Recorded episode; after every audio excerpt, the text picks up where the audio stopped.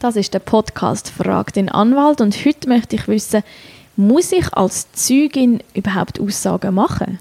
Ja, als Zeuge musst du grundsätzlich Aussagen machen und du musst vor allem auch wahre Aussagen machen. Sonst laufst du das Risiko, dass du dich auch der Strafverfolgung aussetzt. Jetzt gibt es besondere Verhältnisse, die geschützt sind. Also wenn du bei der beschuldigten Person der sehr nahe stehst, also wenn du verwandt, verschwägert, verheiratet bist, dass dein Kind ist, dann kannst du dich auf, auf ein Zeugnisverweigerungsrecht berufen.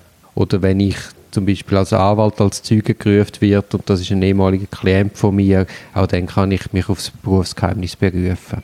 Gut, aber also sonst... grundsätzlich bist, musst du als Zeuge aussagen, aber es gibt Konstellationen, wo das nicht so ist. Und das wird aber äh, von der Staatsanwaltschaft ernst genommen und das wird am Anfang auch erfragt, besteht so ein näheres Verhältnis und allenfalls wirst du dann belehrt, dass eben nicht musst aus. Dann, wenn ich nicht muss aussagen, kann ich selektiv aussagen?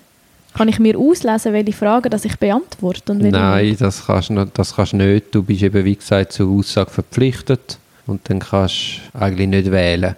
Außer wenn du dich mit der Aussage selber der Strafverfolgung würdest aussetzen Also wenn du, wenn du etwas gefragt wirst und die richtige Antwort wäre, ja, ich habe gestern eine Bank überfallen.